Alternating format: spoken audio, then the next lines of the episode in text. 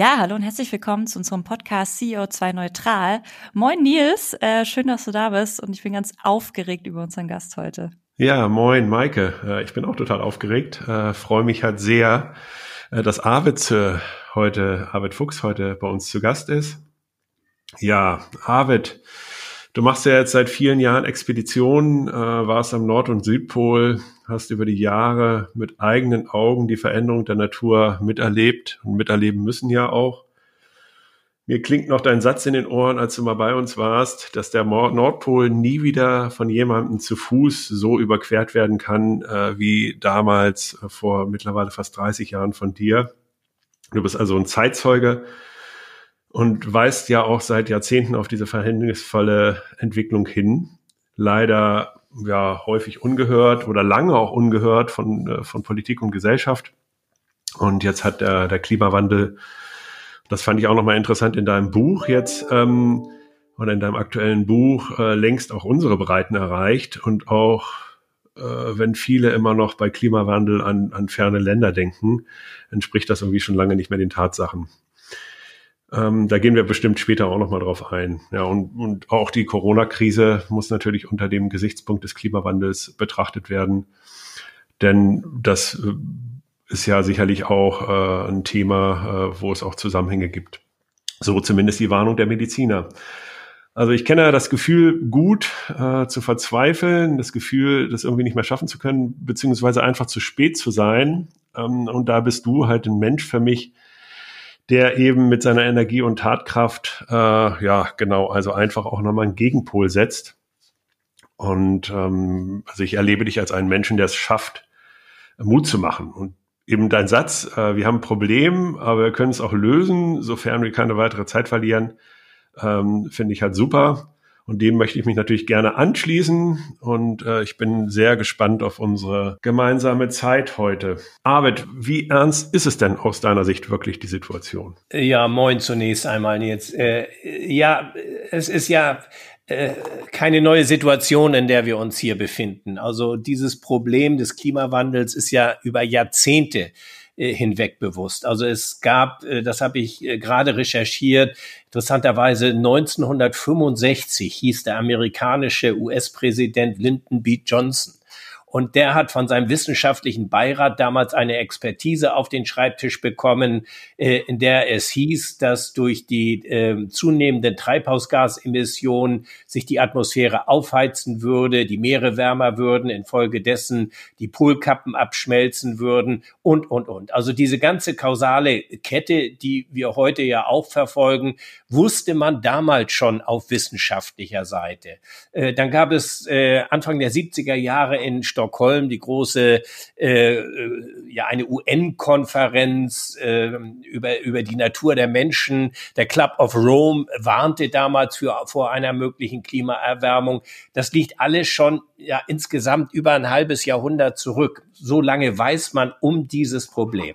Man hat bloß eben nichts gemacht. Man hat es ausgesessen, man hat es verwalten. Es ist so, wie El Gore einmal gesagt hat, eine unbequeme Wahrheit, der sich eben keiner stellen wollte. Und wenn man rechtzeitig angefangen hätte, dem gegenzusteuern, dieser Entwicklung, dann hätten wir heute nicht die Dringlichkeit des Handelns. Nur wir haben es nicht getan. Und äh, wenn man das vielleicht mal jetzt gerade auch auf die aktuelle äh, Corona-Situation bezieht, wo eine so ganz unmittelbare Bedrohung für die Menschen, für die ja, Weltbevölkerung, kann man ja auch sagen, äh, besteht. Und insofern ähm, ist, ist dieser Vergleich auch wirklich legitim, wenn man das einmal dem gegenüberstellt. Da ist diese unmittelbare Bedrohung, die jeder irgendwie erfasst. Und deshalb hat die Politik auch sofort gehandelt und die Maßnahmen, die ja sehr drastisch sind, unter denen wir ja alle irgendwie auch zu leiden haben und äh, uns in unserem persönlichen Umfeld einschränken müssen, äh, all das äh, wird ja weitgehend von allen auch irgendwie akzeptiert, weil es auch keine Alternative dazu gibt. Äh, wenn man mit ein bisschen dieser Energie rechtzeitig dem Klimawandel entgegengesteuert hätte, wäre die Situation heute eine ganz andere. Nur noch einmal gesagt, wir haben es eben nicht getan und nun ist es eben halt äh, wirklich äh, soweit, dass, dass die Dringlichkeit des Handelns trotz Corona unmittelbar besteht. Also wir können nicht das eine Problem mit dem anderen jetzt beiseite schieben, sondern wir müssen quasi beide Probleme mit der gleichen Energie angehen. Das sehe ich genauso. Ja. Das äh, klingt natürlich immer sehr dramatisch und macht einem auch immer so ein bisschen Angst. Jetzt habe ich gesehen, dass du insgesamt auch 18 Bücher schon geschrieben hast ähm, während deiner Karriere äh, und jetzt gerade das neue Buch, Das Eis schmilzt, auch herausgebracht hast. Worin siehst du denn ähm, vor allem auch deine Rolle äh, bei der Thematik? Ist es äh, die Aufklärung, der Appell? Möchtest du animieren? Ähm, wie kam es, dass, dass auch so viele Veröffentlichungen daraus gepurzelt sind bei dir? Na, zunächst einmal, mir geht es wirklich nicht darum, Angst zu machen, weil Angst ist immer kontraproduktiv. Da ziehen sich Menschen in ihr Schneckenhaus zurück. Äh, und mhm. so habe ich dieses neue Buch ja auch angelehnt. Ich habe gesagt, wir haben ein Problem, wir können es lösen, wir müssen es nur wollen. Und wir können dieses Problem nur lösen, wenn wir die Menschen mitnehmen, wenn die Menschen auch die Bereitschaft und die Erkenntnis haben, dass etwas geschehen muss. Ansonsten kann sich die Politik auf den Kopf stellen und jeder andere auch. Also wir müssen das in der Gemeinschaft irgendwie äh, realisieren. Mir geht es also überhaupt nicht darum, Angst zu machen, aber wir haben einfach auch nicht mehr die Zeit, dieses Problem zu verniedlichen oder zu bagatellisieren und zu sagen, na klar, das ist ein Problem, lass uns mal sehen, vielleicht in der nächsten Legislaturperiode oder in zehn Jahren können wir mal was machen. Die Zeit haben wir nicht mehr. Aus den eben eingangs genannten Gründen, weil wir so lange eben nichts gemacht haben. Deshalb geht es mir darum, die Dringlichkeit des Handelns vor Augen zu führen, aber gleichzeitig auch Mut zu machen. Also nicht die, die Menschen irgendwie in eine, in eine Depression stürzen und sagen, nun haben wir neben Corona auch noch dieses andere Problem und wie sollen wir das nur alles schaffen und was macht die Wirtschaft daraus? Äh, wir müssen beide Probleme angehen. Eine andere Alternative haben wir nicht und wir warten jetzt auf den Impfstoff für Corona. Das ist Licht am Ende des Tunnels und äh, wir wissen auch, dass wir die Techniken haben, um diesem Problem der Treibhausgasemission entgegenzuwirken, dass wir ehrgeizige Ziele immer noch einhalten können, wenn wir es denn wollen. Und das ist doch der Ansatz, äh, wo man sagt, Donnerwetter, ja, klar, können wir das machen, wir müssen es machen. Und äh, das bedeutet auch nicht, dass wir nun alle irgendwie ähm, unsere Lebensqualität drastisch einschränken müssen. Aber wir müssen einfach äh, un, un, unser unser Verhalten hinsichtlich der Ressourcenschonung und äh, ja, das ist dieser alte Nachhaltigkeitsgedanke eben auch wirklich äh, viel mehr leben und viel mehr aufgreifen. Äh, das ist zukunftsorientiert, das ist ähm, äh, zukunftsweisend. Äh, und insofern äh, die Anzahl der Bücher ist nicht sehr aussagekräftig, aber mhm. ich habe dieses Problem wirklich schon schon immer wieder aufgegriffen, weil mich das auf meinen Expeditionen im arktischen Raum eben immer wieder äh, berührt hat und mich immer wieder eingeholt hat. Wie ich anfing, so etwas zu machen in den späten 70er, frühen 80er Jahren, da stellte sich für mich noch nicht diese Fragestellung. Äh, da ging es mir primär darum, um das große Abenteuer und um das Erlebnis und um dieses gigantische Naturerlebnis auch schlechthin. Aber wenn man merkt, dass sich die Natur, die einem so viel bedeutet, um einen herum verändert und äh, das eben ganz äh, offenkundig an äh, der Klimaerwärmung, an der Erderwärmung liegt, dann lässt ein das, um im Bild zu bleiben, nicht kalt. Und äh, deshalb äh, habe ich mich schon so viele Jahre damit auseinandergesetzt. Wie siehst du denn, wir, also wir sind ja jetzt hier aus der Perspektive äh, Unternehmen äh, oder Unternehmer äh, zu begleiten ähm, oder jetzt eben auch zu animieren, äh, dort auch entsprechend etwas dagegen zu tun. Ich habe ja unterschiedliche Perspektiven. Ähm, ne, wir haben uns ja auch kennengelernt. Ähm, jetzt eben auch, äh, auch über die Zusammenarbeit äh, äh mit den Fridays for Future. Ähm, aber aus der Unternehmerperspektive oder Unternehmenperspektive, was wäre denn so dein Appell an die Unternehmen, also was sollten die denn tun? Also was ist denn sozusagen, was ist denn eigentlich die Rolle der Unternehmen ja, dabei? Na, es gibt doch ganz viele Unternehmen, die wirklich mittlerweile auch nachhaltig aufgestellt sind. Also es gibt äh, ja, Stadtwerke beispielsweise, die ganz auf regenerativen Energien äh, bauen und äh, die, die auch wirklich innovativ sind. Es, es ist ja nicht so, ich kann nicht jedem äh, Unternehmen erklären, was es zu tun hat. Dafür bin ich doch überhaupt nicht kompetent.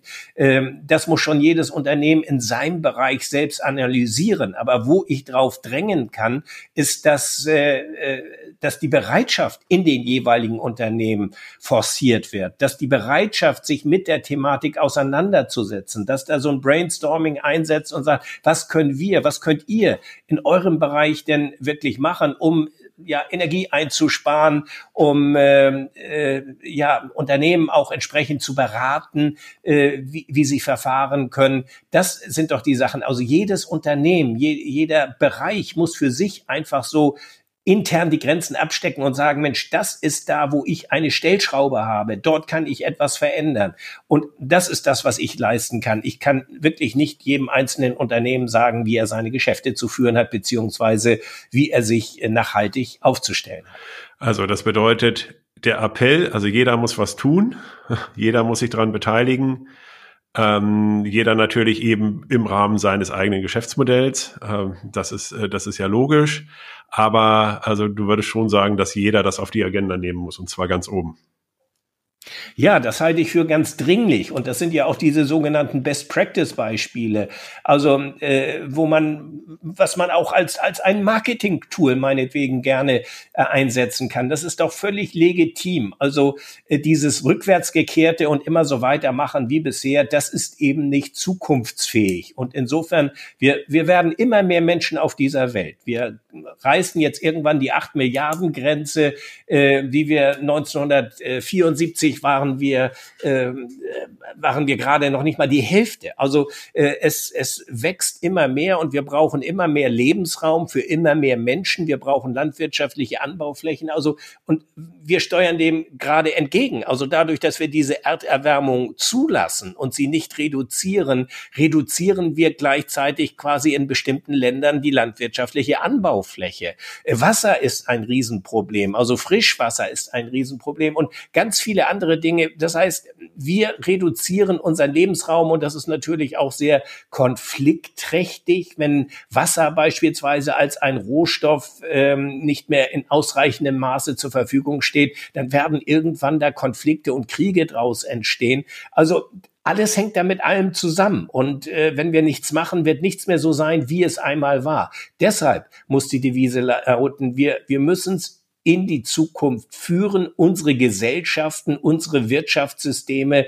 Und das ist wirklich auch ein globales Problem. Und es äh, geht eben auch nicht, dass man sich jetzt zurücklehnt und sagt, ja, wir als relativ kleines Land, lass doch erstmal die Chinesen oder die anderen machen und dann machen wir auch. Nein, das kann nicht die Devise sein, sondern wir müssen als ein Hochtechnologiestandort auch versuchen, hier wirklich Maßstäbe zu setzen. Und es gilt natürlich auch in gewisser Weise das Verursacherprinzip. Wir als eine reiche Industrienation haben maßgeblich dazu beigetragen, dass eben CO2-Emissionen in die Atmosphäre freigesetzt worden sind. Ein Teil unseres Wohlstandes basiert eben darauf und deshalb ist man auch in der Pflicht, hier weiter zu steuern. Und da sind eben gerade auch Technologie, Unternehmen und Konzerne und die ganze Wirtschaft äh, in der Pflicht.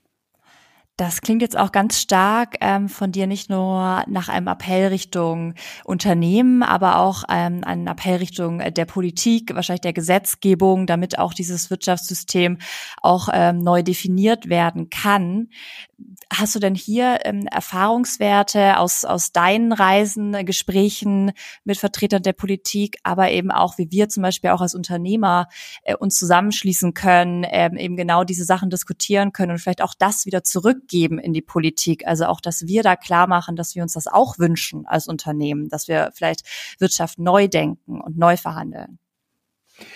Ja, wir stehen natürlich auch immer im Dialog mit äh, ja, mit Kommunalpolitikern, mit Lokalpolitikern oder auch äh, äh, ja, Regierungsvertretern, wenn wir sie irgendwie unterwegs treffen. Wir sind ja gerade auch äh, so als Kommunikationsplattform unterwegs. Also wir haben mit dem grönländischen Umweltminister beispielsweise äh, auch äh, einen Termin gehabt und haben mit dem gesprochen. Und auch äh, da, man sieht das Problem da immer etwas anders. Man spürt die Auswirkungen äh, ganz deutlich, aber äh, man, man äh, ist da vielleicht nicht so ganz so besorgt wie, wie in anderen Ländern, weil man sich auch Vorteile davon erhofft. Aber trotzdem hat man dieses Problem erkannt und hat gesagt, also wir wollen von den fossilen Brennstoffen weg und, und zu einer wirklich regenerativen Energiegewinnung hin Äh, so, und wir können ja auch immer nur kommunizieren. Also äh, mhm. ich, ich glaube, es ist der, der Druck der, äh, der Bevölkerung auch und auch, auch der Wirtschaft, die eben natürlich auch die Leitplanken braucht, die die Politik letztendlich auch schaffen muss.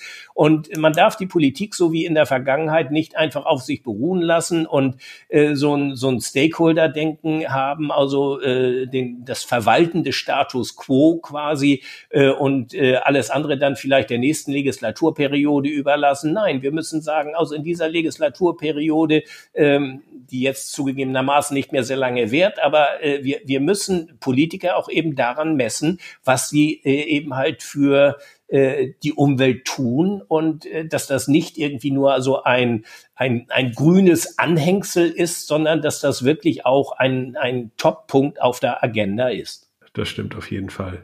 Aber wenn ich da noch mal einhaken darf, ähm, damit darf man sich natürlich auch nicht zurücklegen und einfach die Verantwortung delegieren, sondern ähm, man kann nicht immer sagen, die Politik soll es richten, die muss es richten und die wird es auch richten, weil sie sich ja, weil sie ja wiedergewählt werden will. Ähm, aber jeder einzelne von uns hat auch seine persönliche Stellschraube und ich bin Teil des Problems und das will ich auch mal so sagen. Äh, ich bin hier nicht irgendwie der der der Gutmensch, der, der auf alles eine Antwort hat, der alles eine Lösung hat und der alles richtig macht. Ich bin auch äh, mobil, ich bin viel unterwegs, ich habe auch einen CO2-Fußabdruck, den ich hinterlasse. Mhm. Aber ich, ich, ich arbeite dran. Ich, ich versuche das zu reduzieren und habe da ganz viel gemacht. Ich bin Teil des Problems und so seid ihr das und jeder andere auch. Und deshalb muss man sich den Schuh auch anziehen und überlegen, wie kann ich denn etwas äh, dazu beitragen? Und natürlich muss man diese Forderung und auch ähm, ja diese die, die diese Art zu denken weiterleiten und äh, damit setzt man letztendlich auch eine ja reaktive Kette äh, irgendwie in Gang. Ja, genau. Also was wir ja versuchen, ist eben auch andere zum Mitmachen äh, zu animieren ähm, und natürlich eben auch mit uns selber anzufangen. Aber wir stellen ja selber auch fest, das ist ja eine Reise. Und gerade, wie du es eben angesprochen hast, sind diese Probleme ja, äh, vor denen wir stehen, natürlich auch ineinander verschachtelt, miteinander verkettet. Und äh, es ist ja nicht einfach drei Schrauben, an denen wir drehen und alles wird gut, sondern es sind ja eben, wenn man dann nur mal auf die äh, Sustainable Development Goals äh, schaut, sind das ja da schon alleine 17. Und äh, insofern ähm, ist es natürlich, äh, ist es natürlich einfach ein komplexes Problem. Aber ja, jeder muss was dazu beitragen und ja, äh, wir glauben halt dann irgendwie, dass die Firmen natürlich im besonderen Maße auch ähm, äh, dort halt dann eben äh, eine gesellschaftliche Verantwortung haben. Und ich glaube aber auch, dass halt ähm, dass, dass das auch den Unterschied macht. Also, dass es auch eine Chance da drin liegt. Ja? Also mal als Beispiel, äh, wenn man jetzt mal ein persönlichen Beispiel schaut, ist es ja so, dass halt eine Reise, wo ich jetzt irgendwo äh, auf das andere äh, äh, die andere Seite der Erdkugel äh, fliege, ja nicht unbedingt mich glücklicher macht als eine Radtour mit meinen Kindern nach Bremen, ja. Also insofern muss man ja, und genauso ist es ja eben auch bei vielen Dingen. Ja, äh, wenn du jetzt ganz viel Geld und Ressourcen zur Verfügung hättest, was würdest du denn jetzt äh, noch mehr tun? Also wenn du jetzt sozusagen dich multiplizieren könntest, also was würdest du mehr machen? Ich habe verstanden, kommunizieren, mit Menschen sprechen. Was, was, was bräuchte es denn mehr aus deiner Sicht? Ich glaube, wir müssten noch viel mehr in die in die Bildung äh, auch investieren. Also ich glaube, äh, die die Bereitschaft, sich mit äh, der Problematik auseinanderzusetzen, hat auch sehr viel mit Bildung zu tun. Man muss natürlich aufpassen, dass äh, niemand abgehängt wird irgendwie, weil er sich einfach äh, bestimmte Dinge nicht mehr leisten kann. Äh, aber das ist eher so ein gesellschaftspolitisches Problem. Also wenn ich äh, äh, entsprechend Mittel hätte, ich würde einfach die die Bildung, die die Bildung gerade in Schulen oder auch Erwachsenenbildung deutlich forcieren wollen, damit man mehr Transparenz in diese Problematik bringt. Hm. Und wenn du von uns als Firma äh, dir was wünschen könntest oder von uns als Firma oder von Firmen allgemein, also mit allem, was wir können und mit allem, was wir haben, egal was, was wäre denn das?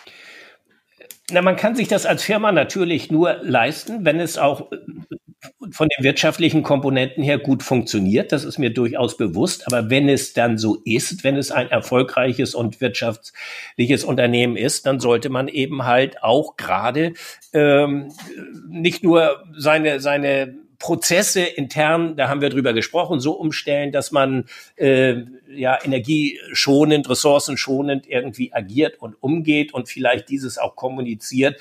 Ähm, ich würde eben halt auch äh, beispielsweise, wenn die Kapazitäten da sind, eben äh, ja Bildungsprogramme, eventuell auch eben halt äh, ja vielleicht ein eigenes Projekt mit aufstellen, wo eben halt äh, junge Menschen irgendwie mit einbezogen werden. Es, es gibt da so viele Stellschrauben und ich, ich will da jetzt auch gar nicht so das eine einzige glücklich machende Beispiel nennen. Äh, es bringt doch auch Spaß. Also wenn man gerade die Mitarbeiter irgendwie mit einbezieht und sagt, also wir haben die, wir haben diese Freiräume, wir haben die, die, die Möglichkeiten hier etwas zu leisten. Äh, wo wollen wir denn hinsteuern? Und äh, das ist doch, glaube ich, etwas, wo man sagt, also da haben wir schon mal Menschen mitgenommen, Mitarbeiter in diesem Falle mitgenommen und wir wollen dies weiter ähm, äh, ja, ausbreiten und wollen möglichst äh, auch in anderen Bereichen Menschen dazu ansprechen. Also wie das jetzt von, von, von den betriebsinternen Abläufen bei euch funktionieren kann, das kann ich beim besten Willen nicht beurteilen. Aber ähm, das, wenn ihr, ihr äh, da Möglichkeiten habt, darüber hinaus etwas zu machen, dann solltet ihr das tun. Ja, also ich glaube, das, was du eben gesagt hast, ähm, das können äh, Nils und ich total unterschreiben. Ähm, vielleicht mal kurz, wie wir an die Sache rangegangen sind. Also wir sind äh, eine relativ kleine Nachhaltigkeitsgruppe. Wir sind insgesamt um die 75 Mitarbeiter. Es sind so sieben Menschen, die sich äh, intern mit dem Thema beschäftigen. Und wir haben Handlungsfelder gegründet für uns mit unterschiedlichen Themenschwerpunkten. Also eins davon ist zum Beispiel das Büro der Zukunft oder wir haben ein Handlungsfeld, das nennt sich Projekte mit Handabdruck, in dem wir eben versuchen, gezielt Projekte einzugehen, die einen positiven Impact durch andere Firmen ermöglicht und wir so skalieren auch ein bisschen und sozusagen unseren Hebel vergrößern. Und das Schöne ist, dass wir diese Handlungsfelder geöffnet haben für alle. Und jetzt sozusagen sich Mitarbeiter da engagieren, wo auch ihre Energie ist und wo sie Spaß daran haben und wo sie sich engagieren wollen. Und das hat so eine Kraft bei uns entwickelt und ähm, macht, glaube ich, äh, Nils und mich immer wieder glücklich, wenn wir darüber sprechen, wie viel Energie und Geschwindigkeit wir dadurch eben auch aufgebaut haben. Weil von sieben Menschen, die sich damit beschäftigt haben, sind wir zu über 40 Menschen, die sich damit beschäftigen, gekommen und hoffen einfach, dass wir durch den Ansatz und durch das Gespräch mit dir und mit anderen eben so ein bisschen animieren können, das vielleicht ähnlich zu tun. Und ähm, das ist das, was du sagst. Wir nehmen niemandem seinen Prozess weg, sondern wir fragen genau die Menschen, die am Prozess dran sind, diesen zu verbessern. Und ähm, ich hoffe, dass wir damit ähm, in eine richtige Richtung gerade gehen und äh, einfach was bewegen können aus uns heraus. Hast du eine Meinung zu dem Vorgehen oder kannst du das so ein bisschen einschätzen oder einordnen?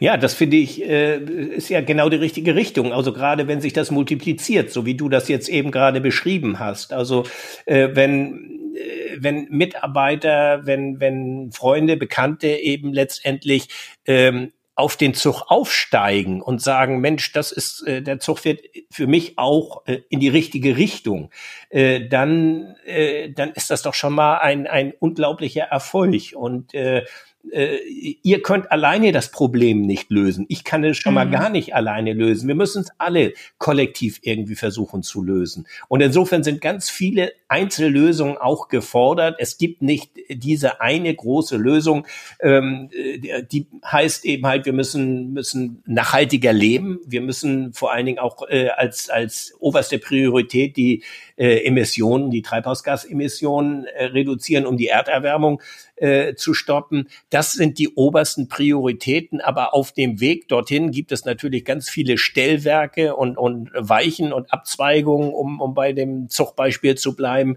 Aber irgendwann müssen wir äh, eben halt ankommen. Und äh, da haben wir leider eben nicht mehr so viel Zeit. Insofern ist jetzt äh, die, die Ziele von Paris von 2015 sind realistischerweise äh, ja nur noch noch ganz, ganz schwierig einzuhalten, aber wir haben immer noch diese magische zwei Grad Grenze, äh, die eingehalten werden muss, weil kein Mensch sagen kann, was dahinter, was, was danach passiert. Und ähm, noch einmal, also auch wir sind gerade bei Corona bereit, den Wissenschaftlern zu glauben. Äh, das ist ja auch genau das Richtige. Also vereint mit der Wissenschaft. Warum leistet man sich sonst eine teure Wissenschaft, wenn man nicht bereit ist, ihr dann auch zu glauben oder den Resultaten zu glauben? Und beim Klimawandel ist es ganz genauso. Wissenschaftler warnen seit Jahrzehnten davor und insofern äh, müssen wir das einfach ernst nehmen. Ja. Was ich nochmal schön fand, Arvid, äh, ist halt dieses Thema Spaß, ja. Also, dass man halt sozusagen, dass man auch einfach sagt, also auch, also auch naturnah, nachhaltig ähm, und, und Spaß haben, das schließt sich nicht aus, sondern eben ganz im Gegenteil. Ich finde, das ist einfach was Schönes, was man halt irgendwie mitnehmen kann. Ähm, also lass es uns auch so gestalten, dass es halt irgendwie nicht, nicht eine, ja, nicht ein ein Ballast ist oder eine, eine, eine Bürde, äh, sondern halt eben etwas, was, ja, was eben auch Energie gibt. Ja. Und als solches nehme ich es auch wahr und insofern äh, wäre das so das, was ich äh, hier rausnehme für mich. Ja, das wäre auch wirklich meine Botschaft. Also äh, das, was wir eingangs sagten, wir haben Probleme, aber wir können es eben auch lösen. Und Veränderungen müssen doch nicht etwas Negatives sein. Veränderungen äh, sind doch etwas positiv. Die ganzen Gesellschaften haben sich über Jahrhunderte äh, hinweg entwickelt und äh, es gibt immer wieder irgendwelche Anpassungen und Veränderungen und jetzt ist es eben auch äh, angesagt und ich persönlich empfinde das auch wirklich nicht als, äh, als Einschränkung, ähm, sondern äh, die, die, die Maßnahmen, die zum, zum äh, Klimaschutz erforderlich sind oder eben auch zum Naturschutz im weitesten Sinne, sondern ähm, ich finde, das eröffnet neue Horizonte. Es ist etwas Positives, auch vielleicht mal seine Lebensweise in der einen oder anderen Ende mal äh, zu hinterfragen und zu sehen, ob äh, es wirklich das ist, was mich glücklich macht, wenn ich äh, nun, was weiß ich, äh, wie du das äh, Beispiel gebracht hast, irgendwie nach Fernost fliegen muss in Urlaub für, für zehn Tage oder ob ich das irgendwie anders machen kann. Ähm, wobei ich keinem den Urlaub vermiesen will, aber man kann das mal alles hinterfragen, was wichtig ist, was äh, wirklich auch Lebensqualität für ein persönlich bedeutet. Und ich glaube, wenn wir da mal in diese Überlegung einsteigen, dann sind wir auch schon ein Stück weiter. Ja, super. Vielen Dank. Vielen Dank, Arvid, äh, für deine Zeit, äh, für deine äh, für deine Einblicke. Ich wünsche dir äh, noch ganz viele tolle Reisen äh, mit der Dagmar äh, und würde mich natürlich freuen, wenn du uns auch in der Nach-Corona-Zeit mal wieder bei uns besuchen kommst. Äh, du hast halt große Fans bei uns eben auch ähm, bei Fed Consulting. Mhm. Dankeschön. Ja, ich danke euch. War ein tolles Gespräch. Danke. Vielen Dank. Ciao.